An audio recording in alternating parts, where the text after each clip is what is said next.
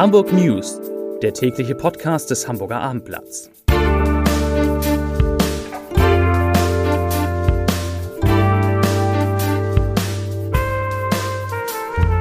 Herzlich willkommen. Mein Name ist Lars Heider und heute geht es um die Corona-Testpflicht an Hamburgs Schulen. Weitere Themen, die Delta-Variante des Virus setzt sich in der Stadt immer stärker durch, Edeka stellt seine Kassenbons um und Volker Lechtenbrink erhält den Gründkenspreis. Dazu gleich mehr. Zunächst aber wie immer die Top 3, die drei meistgelesenen Themen und Texte auf abendblatt.de. Auf Platz 3, Supermarktkette Edeka führt papierlose Kassenbons ein. Auf Platz 2, Virologe, Delta-Variante, auch in Hamburg bald dominant. Und auf Platz 1, Ärger um hunderte Impfschwindler in den Messehallen. Das waren die Top 3 auf abendblatt.de. Die Hamburger Schulbehörde hat in einem Rechtsstreit um die Corona-Testpflicht an Schulen eine Niederlage vor dem Oberverwaltungsgericht erlitten. Es ging um den sogenannten Musterhygieneplan. Nach dieser Vorschrift müssen sich Hamburgs Schülerinnen und Schüler mindestens zweimal pro Woche in der Schule unter Aufsicht selbst testen, sofern sie am Präsenzunterricht teilnehmen wollen. Die Eltern eines Grundschülers hatten jedoch darauf bestanden, ihr Kind zu Hause zu testen. Mit ihrem Eilantrag hatten sie schon vor dem Verwaltungsgericht Erfolg doch die Schulbehörde legte Beschwerde ein. Nun wies das Oberverwaltungsgericht den Einspruch der Behörde zurück. Ein Sprecher des Gerichts erklärte, dass jetzt jeder Schüler und jede Schülerin der Testpflicht in der Schule widersprechen könne, allerdings bitte erst nach den Ferien. Die Delta-Variante des Coronavirus wird in Kürze wohl auch in Hamburg für den größten Teil der Neuinfektionen verantwortlich sein. Das sagte Professor Adam Grundhoff vom Leibniz-Institut für experimentelle Virologie dem Abendblatt. Ich zitiere, nach unseren Untersuchungen betrug der Anteil der Delta-Variante in Proben aus Hamburg vor zwei Wochen 42 Prozent. Aktuell dürften wir bei mindestens 50 Prozent liegen. In Kürze wird diese Mutante auch bei uns dominieren. Zitat Ende. Delta sei wohl etwa 50 Prozent ansteckender als die zuletzt dominierende Alpha-Variante und doppelt so ansteckend wie der Wildtyp des Coronavirus. Vor diesem Hintergrund geht Experte Grundhoff davon aus, dass die Inzidenzen auch in Hamburg wieder hochgehen werden. Es sei allerdings völlig offen, wie stark. Heute sind in Hamburg 38 Neuinfektionen gemeldet worden, elf Fälle mehr als am Dienstag vor einer Woche und damit steigt der Inzidenzwert leicht wieder und liegt nun bei 9,1 Neuinfektionen je 100.000 Einwohner in den vergangenen sieben Tagen. Restaurants, Hotels und Bars dürfen in Hamburg zwar wieder öffnen, stehen nun jedoch vor neuen Problemen. Das Personal fehlt. Innerhalb des vergangenen Corona-Jahres hat jeder sechste Beschäftigte in der Stadt den Job als Koch, Hotelangestellte oder Servicekraft aufgegeben. Das hat die Gewerkschaft Nahrung, Genuss, Gaststätten heute erklärt.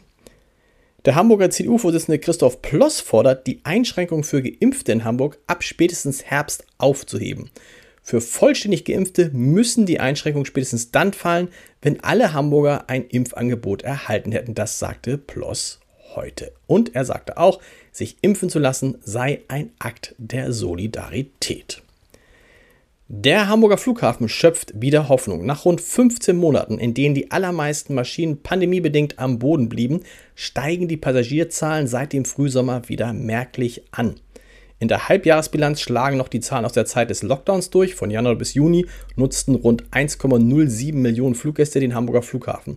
Zum Vergleich, im gleichen Zeitraum 2019 waren es noch mehr als 8,2 Millionen Menschen gewesen. Aber im Laufe des Sommers erwartet der Flughafen bis zu 30.000 Fluggäste pro Tag sowie rund 60 bis 70 Prozent der An- und Abflüge im Vergleich zu 2019.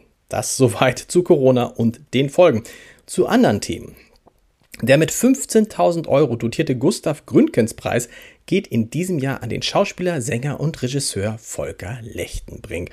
Und in der Jurybegründung heißt es dazu, Volker Lechtenbrink hat mit seinem Wirken die Theaterszene in Hamburg und im gesamten deutschsprachigen Raum geprägt. In unzähligen Bühnen, Film- und Fernsehrollen überzeuge er nicht nur mit herausragender künstlerischer Professionalität, sondern auch mit seiner großen Leidenschaft und Hingabe meisterhaft beherrsche er die Kunst, Geschichten zu erzählen, in Szene zu setzen und die Figuren, die er verkörpert, den Menschen nahezubringen, heißt es aus der Jury.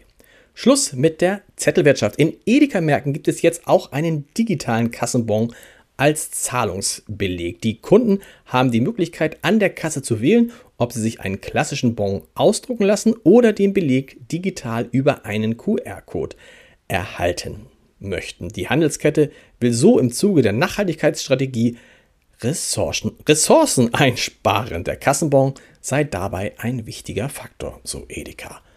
So, und einen Podcast-Tipp des Tages habe ich natürlich auch noch für Sie. Er ist Stammgast in den TV-Talkshows von Ilna bis Plasberg.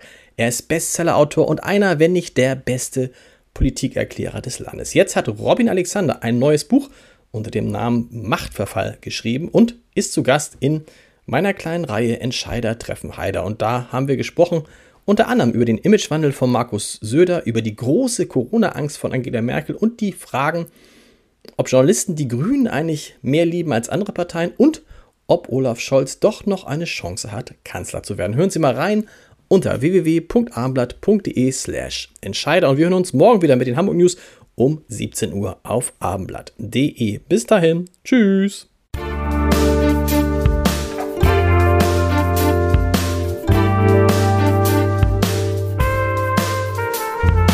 Weitere Podcasts vom Hamburger Abendblatt finden Sie auf abendblatt.de slash podcast.